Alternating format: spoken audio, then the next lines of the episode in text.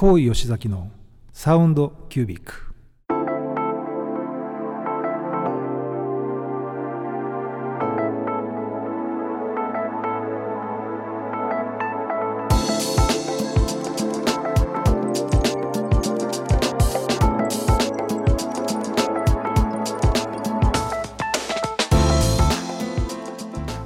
高吉崎のサウンドキュービック。火曜の夜いかがお過ごしでしょうか？今日も生放送そしてライブ配信でお届けします。高吉崎です。アシスタントの川島の子です。この番組はこだわりの音楽と最新の時事経済ネタまで幅広いテーマでお届けする大人サロン番組です。えー、っとですね。季節もあっという間に梅雨になってしまって、はい、なんかねあのこうリモートでやってるんであんまり季節感がねないんですけど。そうですね。もうすぐ来週6月30でもう7月そこまで来てますからね。夏ですよ。今年はなんか、うんはい、本当に今年はなんか春があったのかなかったのかっていう感じなんですけど、はい。えー、番組の方はですねますますパワーアップしてお届けしておりますが、はい、早速ね、あの、今週のゲストの方、えー、登場いただきたいと思うんですけれども、今週はですね、え、音楽プロデューサーで、作編曲家の長岡聖光さんにお越しいただいております。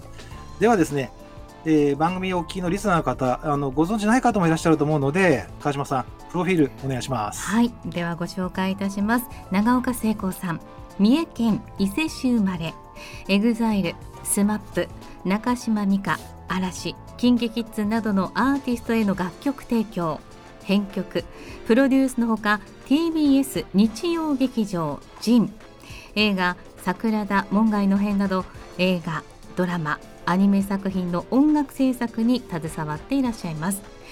ソロアーティストとしても活動されていて多くの海外トップ DJ の皆さんに熱烈な支持も受けていらっしゃるんですねでまた飛鳥時代より660年にわたり実在した祈りの姫巫女西王を音楽で表現した伊勢姫巫女プロジェクトを主催するなど地元との文化交流にも力を注がれていらっしゃいます。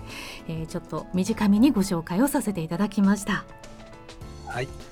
ということでですね、まあ、あの音楽業界の方では皆さんご存知だと思いますし、はい、まあ、私のようなマニアなですね人間でもですね 中岡さんのことは、えー、と前からですね、うん、クレジットを見てこの人どんな人なのかなと思って、えー、と本当会いたかった方だったんですけども、えー、ご縁ありましてですねまあ、今日番組もね登場いただけることになりました、はい、ではじゃあ長岡さんに入っていただきます。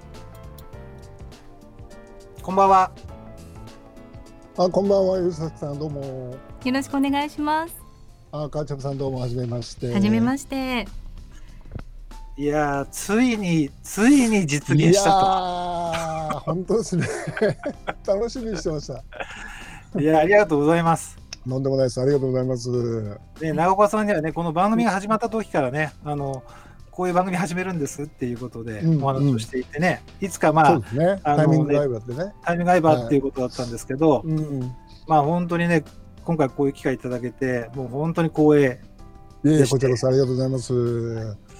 いや、まあ、吉田さんはほら経済界のすごい方ばっかりなので僕みたいなバチキャラ人間出てもいいのかななんて、いやいやいや経済であり音楽番組ですからね。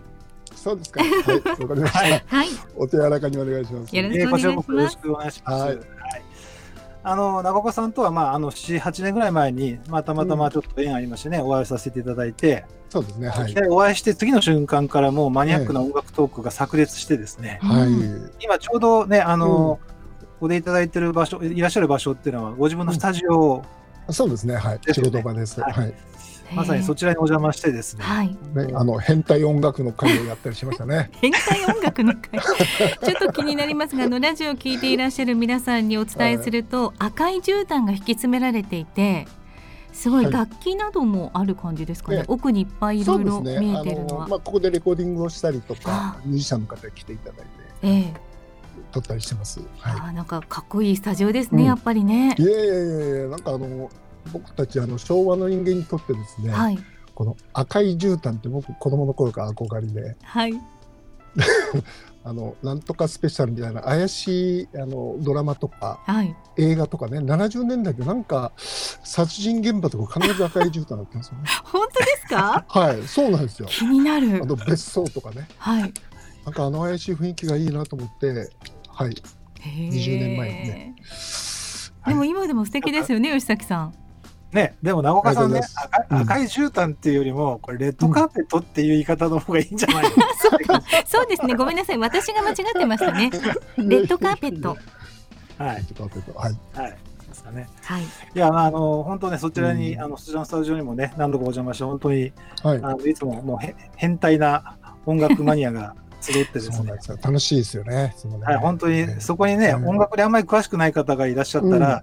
多分この人たち何話してるんだろうっていう 感じになっちゃうと思うんですけど、はい、あの、いつもね楽しい時間過ごさせていただいておりまして、こちらこそあの直岡さんはね先ほどあのご紹介にありました通り、うん、本当に音楽界で、えー、特にまあいい意味、まあ、裏方っていうんですかね。あんまりですね、僕たちはね、あの表出ないですね。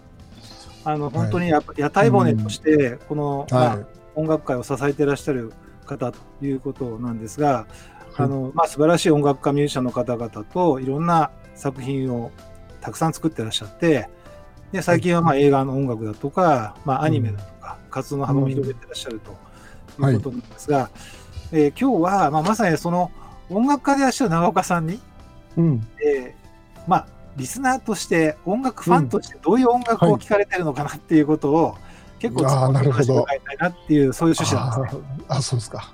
はい、お手柔らかによろしくお願いします。こちらこそ、ちょっとマニアックトーク炸裂しちゃうかもしれませんけど。なるほど。はい、ただあの、まあ、実は今回、はい、あの、うん、なんていうかね、あの、事前に曲を選んでいただいておりますので、はい、まあ、数ある曲の中から本当に絞り出していただいたということだと思うんですけど、うん、えっ、と、その曲をご紹介しながら、はい、まあ、いろいろお話を伺いたいなと思います。わかりました。では、じゃあもう早速1曲目。うん、いきますか。いきましょう。はい、じゃあ長岡さん1曲目ご紹介いただけますか、はい、えー、っと1曲目はですね、えー、トッド・ラングレンの、えー「Can't Stop Running」という曲ですね。はいお願いします。はい、はい、えー、っとまだね曲が始まって1分ちょっとなんですけど、うん、今ね曲が後ろで流れているんですがはい。トッド・ラングレン。トッド・ラングレン。吉川さんどうですか？トトッドは好きですか、ねトドはね、あの、うん、トトって言っていいのかどうかあるんですけど。うまい。僕ね、あの、えっ、ー、と、実はね、ユートピアをね、うん、最初、ちょっとかじったわけですよ。なるほど。中学の頃に。はいはい。でね、ちょっとやっぱ中学の僕には早すぎたんですね、うん、ユートピアが。ああ、中学生にはね、そうかもしれないですね。そうなんです。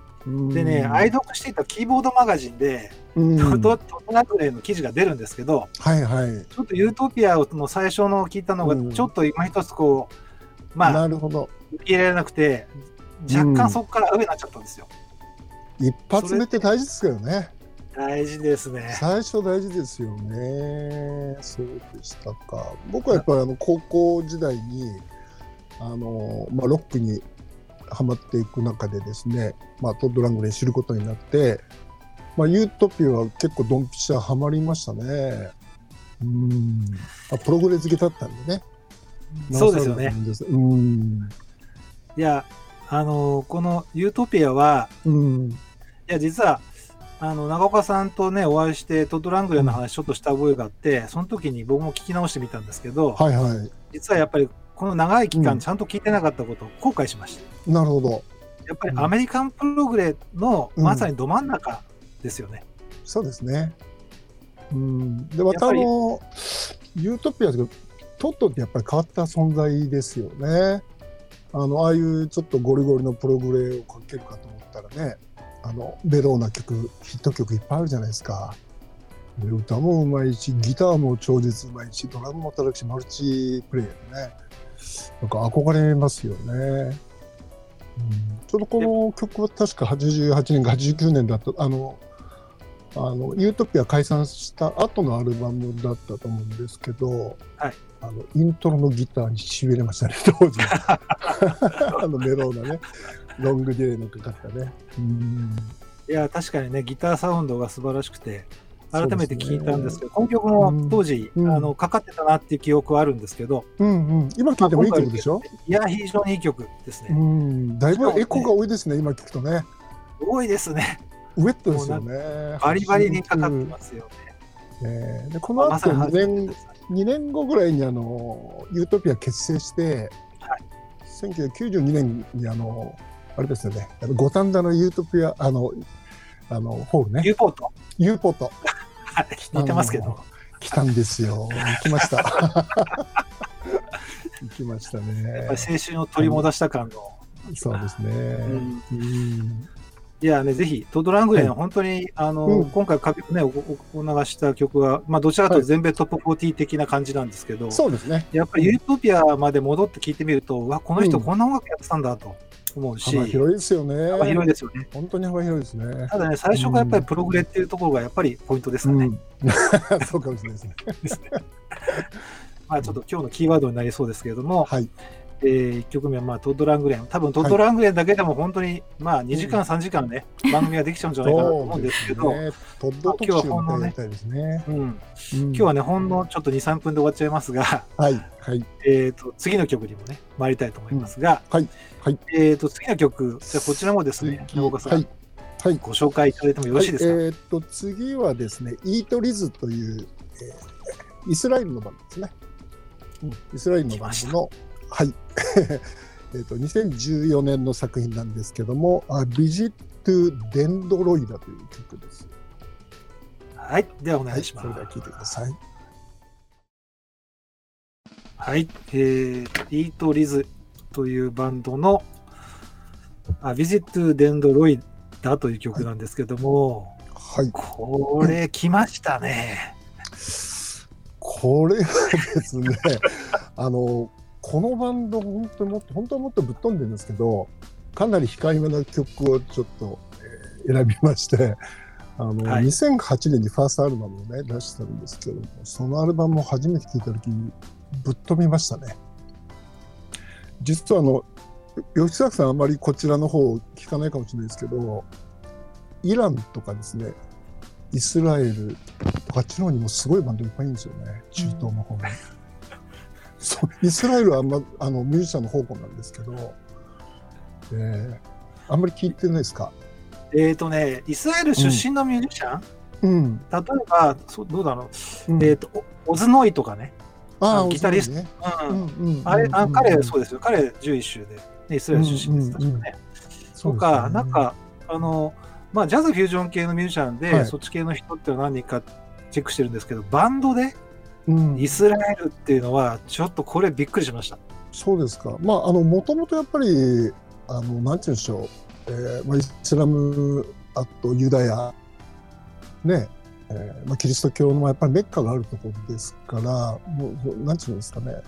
精神文化的には、うん、大都市なんですよね。だから世界中のやっぱり音楽とか文化が集まってるっていうところなので、あの非常に面白い音楽がいっぱいあると思うんですよ。ちょっと僕たちのあの欧米の音楽にですね影響を受けた人間からちょっと想像できないような展開とかですね、いきなりすごい世界行っちゃうんですよね。うん、うん、そのあれですか？想像、うん、少しこうこの辺突っ込むとね、うん、想像できない展開っていうのはいわゆるその、まあ例えば、曲のそのコード進行であったりとかメロディーとか。メロディーであったりとか展開とか、そういうアプローチ、はい、そうですね、で多分だからまあプログレッシブっていうカテゴリーに入れるしかないんだと思うんですけど彼らは至って普通に音楽やってるだけだと思うんですよね。体の中にいろんな音楽がこう血として流れてるのでそういうことだと思うんですよ。僕たちがもういかにこう欧米の音楽でこうなんていうんですかねこう平均化こう均一化されてるかっていうことだと思うんですけどね。面白いです今度いろいろご紹介します。あの面白いバンドとかアーティストいっぱいいますので。ぜひちょっとね、また世界を広げていただきたいんですけど、うん、ええ、やっぱり中東イスラエルのバンドっていう、これもね、うん、あのちょっと聞いたときに、実は僕もテルアビブに一度行ったことがありまして、はい。それで、いや、もう予想以上に、思ってた以上にいろんな文化がある街で。そうですよね。あのああいうところでやってるバンドなんだなっていうことで、なんかイメージがこううん重なったんですけどね、まあぜひちょっとそちらの世界も少しこう掘り下げていきたいなと思ってぜひぜひ、ますけどあの、中東は要チェックだと思いますので、よろしくお願いします。リスナーのみ皆さんね、今日のキーワード、うん中東、これ、2つ目のキーワードになりますので、長岡さんが聞いてるってことは、間違いなく日本の音楽業界にもこの流れが来るっていうふうに思っていいと思いますのいで、やー、イスラエルとかやばいと思いますね。やばい、やばい、はい。うん、本当に最先端だと思います。あれ再生。うん。いや、まあ、なかなか面白い話聞けてますけれども、ねえっ、と、どんどん曲の方行きましょうか。はい。えーと実はですね、あの、まあ、何曲か選んでいただいて、ちょっと全部、あの、まあ、おかけすることはできないんですけれども、はい。まあ、たまたま選んでいただいた曲の中のうん。うち、3曲が、まあ、同じプロデューサーの方が作った、関わった、そうだったんですよね、はい。たまたま選んだらなんかそういうことになっちゃってましたね。はい。失礼しえました。ーこれがまさに、えーね有名プロデューサーでいらっしゃる、えートレバー・ホーンという人物なんですが、はい。はいえー、とこのトレバー・ホーンのあの、うん。プロデュースした作品のうち、えー、と3曲ね、選んでいただきました。えー、とイエスの Leave It、えーはい。グレース・ジョーンズの Slave to the Rhythm、うん。そしてバグレスの Adventures in Modern Recording という、うんうん。まあ、この3曲絞り出していただいたんですが、うんうん。えー今回ですね、この中で、まあ、最初のイエスを、えーそうですね、この本当はバグルスもすごくです、まあ、バグルスといえばあのご存知のラジオスタンの悲劇ってなんですけど、まあ、ちょっとベタすぎますよ、この2枚目のアルバムのこのアルバムが素晴らしい完成度なんですよ。ちょうどあのトレバー・ホンがあのイエスに入りまして、えー、1枚ちょっとアルバムを作った後に出したあのアルバムなんですけどもね。あのまたちょっと何かの機会に聴いてもらいたいと思うんですけどそうですね今日は。そのね、イエス聞いてもらいましょう。で、この曲、ねあの、ロンリーハートっていうので皆さんご存知だと思うんですけど、同じアルバムに入っているリビットという曲でもトレバー・ホーンのですね、トレバー節が炸裂してる サウンドということで、あのチョイスさせてもらいました。じゃあ、聞いていただきましょう。はい、えー聞いていただきました。えーイエスの Leave It ですけれども、はいまたね、このイエス、えーとトレバー本ネタで言うと、また、うんこれも話がなくなっちゃうんで、いやー、またねこれまた特集ですよね。そうですねですよね。まあちょっとね、この後の、一番影響を受けたかもしれないですよね、この方に。うんなるほど。この辺の話は、じゃあ、ちょっとあれですね、そうね長尾さん、8時半以降のライブ配信で伺いましょうか。あ、そう、あっという間にもうね、7分切ってるんですよ。ね。そうです。うん。はい。まあ、多分リスナーの方からクレームが入りそうですけれども、曲をかけさせていただきます。ははいい。ではですね、えー最後の曲ですけれども、はいうんえーこれはじゃあ、もうあの曲ご紹介いただけますかね。そうですね。あの、はいラッシュっていうバンドのショードンテルっていう曲なんですけど、まああのラッシュは僕もともと大ファンであのコンサートのあの初来日公演から行ってるんですけどね。あの敬愛するプロデューサーにですねルパート・ハインという方がいましてこのアルバムだけルパート・ハインがプロデュースしてるんですよね今月亡くなっちゃいましたね吉田さんねそうなんですよ。6月4また一人いなくなっちゃいましたよねいやーもう本当僕もちょっとくりしまして、多分でも僕ね、うん長岡さんと僕ぐらいですよ、こうやってびっくりしましたって頭もたげてるの。いやそうですかねだって80年代青春時代ねさっきのトレバー・ホーンとかスティーブ・リーリー・ホワイトとかね、うんあとこのやっぱり彼の作品が多いじゃないですか。いやー、本当ですよね。えーフィックス、フィックスよくフィック聞きましたね。スね。ねあとサーガ、ねサガね。もう最高ですな。ハワード・ジョーンズですよね、あとね。ハワード・ジョーンズね。そうですよね。スダン、うんスダンヌ・ベガもそうじゃないですか、いや、スダンヌ・ベガやりましたね。いや、またこれはまあメインプロデューサーまたやりままたこれはこれでやりましょう。じゃあ、まずちょっと曲の方をかけさせていただきます。はい。えーでは、ラッシュの Show Don't Tell。はい、えーと、ラッシュのですね、えー、Show Don't Tell をお届けしながらなんですけども、はいすいません、中岡さん、あっという間の時間でして。あっという間ですね。はいなんか今え回ちょっとロック寄りでしたね、だいぶ。ーそうですよね。はい。グルーブものとかジャズフュージョン系とかね、AOR 系とか全然いけなかったですね。まだまだ行きましょう、これから。ただ男性も女性も反応はいただいています。そうですか。あはいの女性に関する曲はあんまりなかったかもしれないですね。かなり反応来てます。これはライブ配信の方でそうですね。そうですか。はい。あとあの、はい初めにお伝えできてなかったんですが、本日あの CD のプレゼントがあると伺っているんですけれども。はい。はい。あのー先ほどあのー最初にご紹介いただきましたあの姫みこプロジェクトええっていうのをねアルバムを12去年の12月、えー、と11月かはい。出したんですけども、あのー無視聴者の方でですね聞いてみたいなと思う方がいらっしゃればちょっとプレゼントさせていただきたいなというふうにありがとうござい思いま。ますしていえいえとんでもないです。ありがとんでもないね。はいご紹介してなんかパワーをいただけそうな感じですよね。ではどうでしょうか。はい、CD が欲しいというあなたは、メールアドレス sc アットマーク fm ヤマトドット co ドット jp すべて小文字で sc アットマーク fm yamato ドット co ドット jp に件名のところに CD プレゼントと書いていただいて、で本部のところ郵便番号、えー住所、氏名を書いてお送りください。締め切りは来週の火曜日までとさせていただきます。楽しみですね吉崎さん。いや、本当に神がかった音楽ですから、はい。ぜひ皆さんにね、ありがとうございます。このジャパニーズプログレの真髄的な。うん。いやープログラムにはなってないと思う。あでも気持ちいいですよとっても。気持ちいい、非常に気持ちいいです。はええあの、はい。気持ちいい音楽としてあの聞いていただけると思います。はい。よりありがとうございます。ねお伊勢様に行きたくなるかも。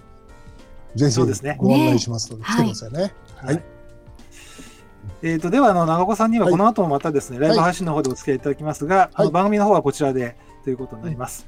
わかりました。えーありがとうございました。でありがとうございました。は後ほどまたあの、はい。こちらの画面でお会いさせてください。はよろしくお願いします。よろしくお願いします。はーい。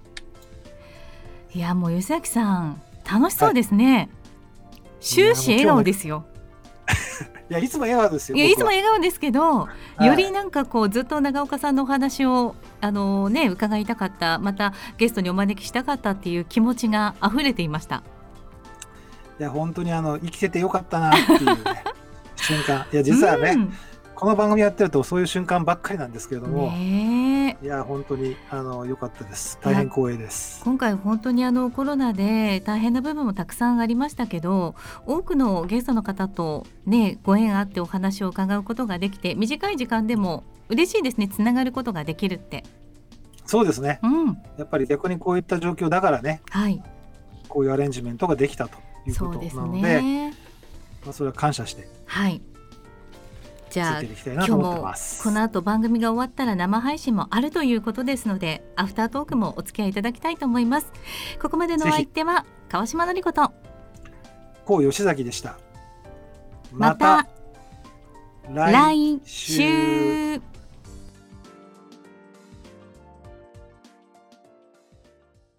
高井吉崎のサウンドキュービック。はい、お待たせしました。はい。どうもお疲れ様でした。あーお疲れ様でした。ありがとうございましたあっという間でしたね。ということで30分 ってこんなに早いんですよね。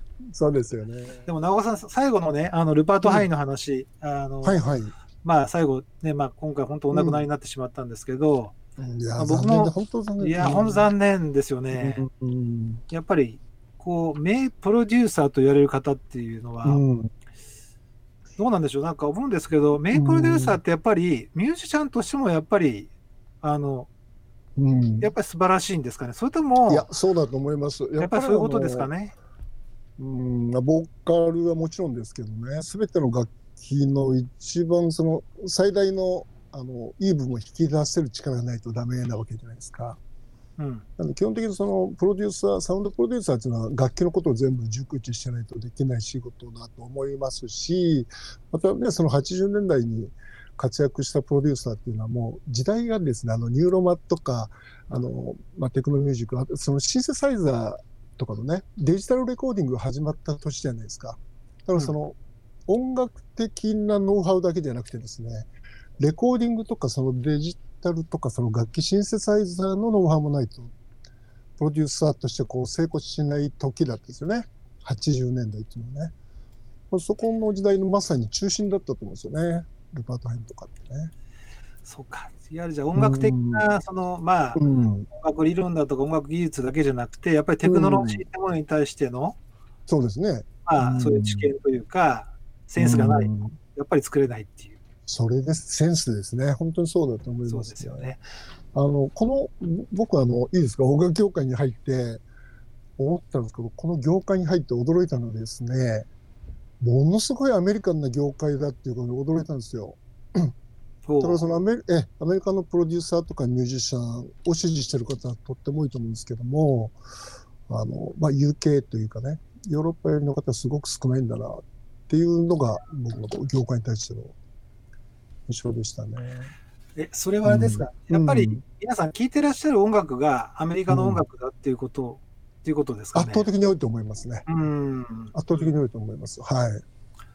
とすると、やっぱり音作りなんかも、アメリカの、いわゆる、まあ、もう少し細かく言うと、まあ、ハリウッドなのか、もしくは、まあ、ニューヨークのそのスタジオサウンドっていうのが、こう、まあ、一つの、こう、なんていうんですかね、はい。ベンチマークとしてあって、はい。まあ、その中でこう音を作っていくみたいな、そういう流れっていうこと、ね、だと思いますよ。そっちの方が、まあ、なんて言うんでしょうね。あの、多数派といいますか。うん、うん、そんな気がしましたね。うん、まあ、それがいい悪いってことじゃないんですけどもね。うん、あまりにその、うん。でもあれですか、でも、長岡さんはやっぱりでも、そのそういう意味では、自分はやっぱりその、ブリティッシュっていうか、うん、ヨーロピアンっていうか、うん、そちらの思考が強いみたいな感じがあるんですか？そっちの方が強いと思いますよね。うん、どうしても。やっぱりキーボーディストっていうのもあると思うんですけど、あの、エレクトーンから僕 やってたんですけどね。まあ、その前はピアノなんですけど、あの、やっぱそのコードっていうもので音楽を子供の頃から聴いてるじゃないですか。コードネ、はい、コードネームっていうか、だから、あの、楽譜じゃないんですよね。メロディーとそのコードネームっていうところで来てて、あの、まあ、そのエレクトーンなんかで、まあ、ラテンとかジャズとか、映画音楽の名曲とか、それこそポップスのね、名曲をいろいろ子供の頃からやって、そのコード進行がこう頭にこうね、こう入ってるので、やっぱりそのコード進行をどうしても、うん、音楽に求めちゃう、うん、気持ちのいいコードとかっていうようなものもあるのとですね、あの、エレクトーンがやっぱり僕にとってあの少年にはまったのではですね、ピアノと違うのは、あのつまみがついてる。ボタンとつまみがついてこれはあの男の子にとって重要でしたよね。そうなんですか。いやこれはねあの男のロマンなんですよ。つまみスイッチっていう。つまみが。そうですね。やっぱりね、小さい時は必ずやっぱチャンネル争いしてますから、つまみで。そうですね。そうそれですか？それとほら、ラジオも昔はアナログラジオだから、アナログラジオでこう合わせるの結構大変でしたよ、あれ。音が入った瞬間気持ちいいっていうかね。あさ聖子聖子さんの音声が聞こえたみたいな結構そういうこう。そういう時代でしたよね。そういう時代でしたからね。まあ、今でもわかんないでしょうね、皆さんね。ラジコとか、サイマルとかあるから。そうですよね。わかんないですね。うん。まあ、なので、どうしてもこの、あの、シンセサイザーとか、最新の機材を使ってる音楽をこう求めるように、やっぱり自然になっていったので、うん、これは圧倒的にあの、U、あの、UK の方がね、早いと思うんですよね、アメリカよりは。アメリカの方が輸入しているような感じだった。だいたい1年、2年遅れで、音作りも、あの、ね、伝わっていくっていう。まあ、それでまあ、どちらかというと、そちらの方が好きなのかもしれないですね。うん。アメリカの音楽大好きですよ。もうやっぱり子供の頃から影響を受けてますからね。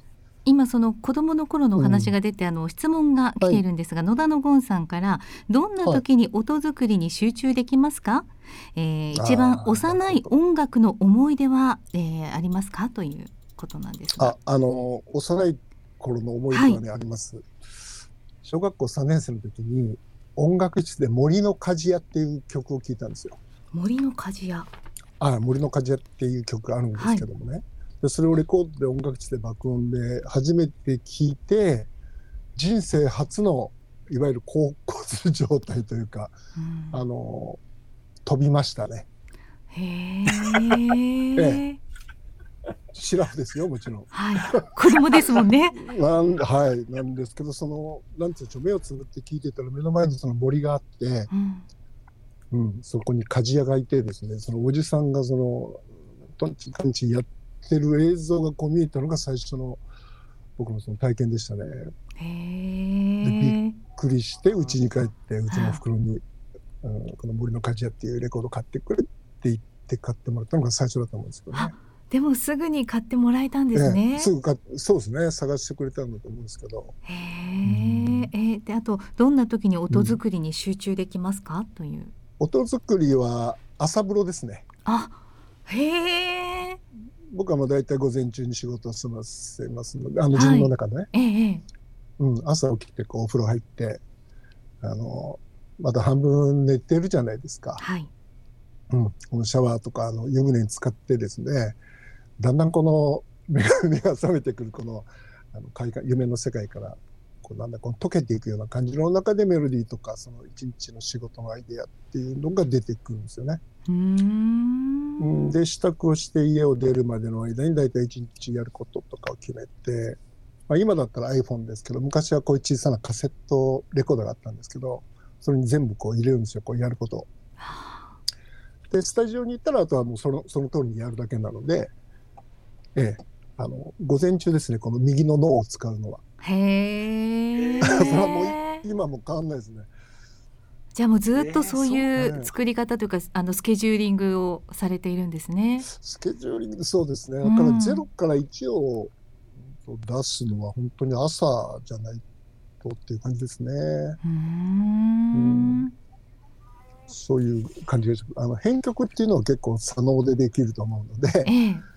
経験とか、はいノウハウとか蓄積されたノウハウでいけると思うんですけど、作曲とかなんかこうイメージ沸かせる01の作業っていうのはすごい大事だと思うんですけど、うん。それも朝に限りますね。へえ。もう午後はダメです。あ。うん。夜なんて全然ダメですね。それってでもね、年齢とともに時間帯が変わるってことはないですか、いや、それ、うんないですね。30何歳ぐらい、うん、30半ばぐらいの時にこのスタイルが自分の中で。うーんうん、それまではなんか一緒に全部やってたんですよね。作業。こう、なんか脳、脳を分けるっていうような自分の中で。そういうのがこう自分なりにできたのが30代ぐらいからですかね。こう30中盤以降ですかね。えっ、とね、ちょっと、うんちょっといいですか、はい。後ろのフライング部員が気になるっていう。フライング V 出た。フライング V？何ですかフライング V って？フライング V ってギターなんですよ。ああ、へえ。の後ろの方にね、はいあるんです。V の字になってるギターうがあるんです。んうん、ありますねー。そこ来ましたか。そうきましたね。それでちゃんとすぐわかるんですね。本当ですよね皆さん。いや、僕、いや僕はあの、キーボードでですね、こんなあの、作曲アレンジやってるので、あの、イメージ的にびっくりされる方結構多いんですけど、僕あの、マイケル・シェンカーフリークなんですよ。あの、高 高校時代から。やっぱりヨーロッパなんだな。いやーあのマイケルのですね、あの、なんつう、クロマチックっていうかですね、あの、半音進行が高校2、3年生の僕にはたまらなかったですね。うーん。あの、分かる人にしか分かんない話でごめんなさい。いまだにロックボトムとか、あの、寝る前に練習してますから。多分分かる。よ吉崎さん、ドン引きしてるし。いやいやいやいやい本当にお好きなんですね。うん。いやいや、っていうかね、いやいやこのネタはすごい、これ、長岡さんがね、マイケル・シェンカー寝る前にね、弾いてますと、しかもロックボトムですってこの、このネタ振りはこれすごいから。そうですかね。これ聞いてる人はね、多分ね、はいギョエーってなってますよ。ああ、もうすぐ ね、上坂さんからもマイケル・シェンカー最高って。うんああ、いいです。うんああ、上坂さん、どうも。うん。マイケル・シェンカーは、最高まあ、番組でも何回かかけてますからね。はい。うん、あ、そうですか。はいうん。ああの、かけました。すごい、あの、うん反応がありましてですね。はい。なんか、あの、ジャズの要素が入ってるんですよね。そうですよね。彼のあのメロディーの中には。それが、あの、僕に来たのかもしれないですね。来たのかもしれない。いはい。うん。あそこ来ましたか。来ましたね。まあでもお好きな方多いですね、やっぱりね。反応が、そううんえーとコメントを見てると。はいえーとなんかこんなこんなコメントいただきますね。うん。いろいろ知りたいので月一レギュラー希望。すごいですねいや、。また喜んでいつも。聞いちゃいましたね。喜んでって。はいあのそういう中で言うとね、うんこの間長岡さんのところお邪魔してお話ししてて、うんまあちょっとお酒の勢いかもしれないんですけど、うん。あのこのサウンドキュービックのテーマ曲うんを長岡さんにお願い。え？そ、そんな話出ましたっけ？すごい。あれもう忘れちゃってるかもしれない。やばい、酒の勢いで言っちゃっあら。た。いや、いいですよ、やりましょうよね。あ、うん。やりましょうよって今お酒飲んでない時に言っていただきましたね。わああ、ありがとうございます。やばいって言いまあ、した今。公共の場でやばいこと言ってはい、もう多くくの皆さんが承認ですから、どんなねいやー曲ができるのか逆に僕もサウンドキュービック続けなきゃいけない、ね続けてください。うん 続けてください。それは。長岡さんにテーマ曲を作っていただいて、はい番組やうん。めますってわけにいかなくなっちゃうので、お願いしますますます働かなきゃいけないなっていう吉崎さんもこの場で言うっていうのもなかなかあれですよね。確信犯ですね。もうそうですね。やっぱり酔ってるところ忘れちゃってるかもしれないしなっていう皆さんが聞いてる時にっていうのがあるかもしれませんね。嬉しいですけどでもやりましょうよやりましょう。ありがとうございます。楽しみが増えました。いやー、これはちょっと僕、本当に、いや、もうちょっと、やばいな。いや、これはでもね、逆に長岡さんにそれをしていただくってことは、僕もうん。やっぱりね、うん。それに対して何かね、こう、まあ、なんていうんですか、インパクトあることをしなきゃいけないなと思ってますので、なるほど。はいはそれはそれで、よろしくお願いします。ちょっとさせていただきますのい。で。了解です。はい。じゃあテーマ曲と月一レギュラーなのかどうなのかは分かりませんがうんそのあたりがきっとはいまたね、あうんのご報告できるんじゃないかと、思いますそうですね。はいそうで。すね。ね、あっという間にもう45分近くお付き合いいただいて、はいうんまあ本当ちょっとあっという間の時間で、あの、まだまだね、あの話し足りないところはあはい。るんですけども、えっと、またちょっと機会がありましたら、ぜひ、あ、こちらこそぜひよろしくお願いします。お越しいただきたい。はい。えーまあ、テーマ曲の件は、まあ、ご無理のない程度で。了解です。っていう感じわかりましでしたた。あ皆さんもすごいってあの反応があるので、すごい、多分もう引くに引けないぐらいなね感じかもしれませんが、ちょっうんと、はい。これは、はい。うん、ということですが、もう、うん。いまあ、大変あの短い時間でしたけども、楽しい時間をね、過ごさせていや、ただき楽しかったです。ありがとうございましたありがとうございます。えっ、と、では、あの、リスナーの方々ね、あの、本当今日もありがとうございました。ありがとうございます。じゃあ、長子さん、じゃあこちらで、はい。えっ、と、どうも。失礼いたします。あの、ではまた、はい、ありがとうございました。また。よろしくお願いします。ありがとうございました。どうもどうも。ます。さあ、じゃあ川島さんどうもありがとうございました。ありがとうございました。はい楽しみが増えました。ね。はい。ということで、この番組いろんなことが起きてますが、はい。えっ、と、ますますね、パワーアップしてやっていきたいと思いますのでね。ね、たくさんいただいてるコメント、あの、すべて読めなかったんですが、皆さんありがとうございました。いつもね、ねありがとうございます。ありがとうございます。はい。えっ、と、ではですね、今日はこれにて、はい。おいとまさせていただきたいと思いますが、ありがとうございました。ありがとうございました。また来週お願いしはい、はいお願いします。ます。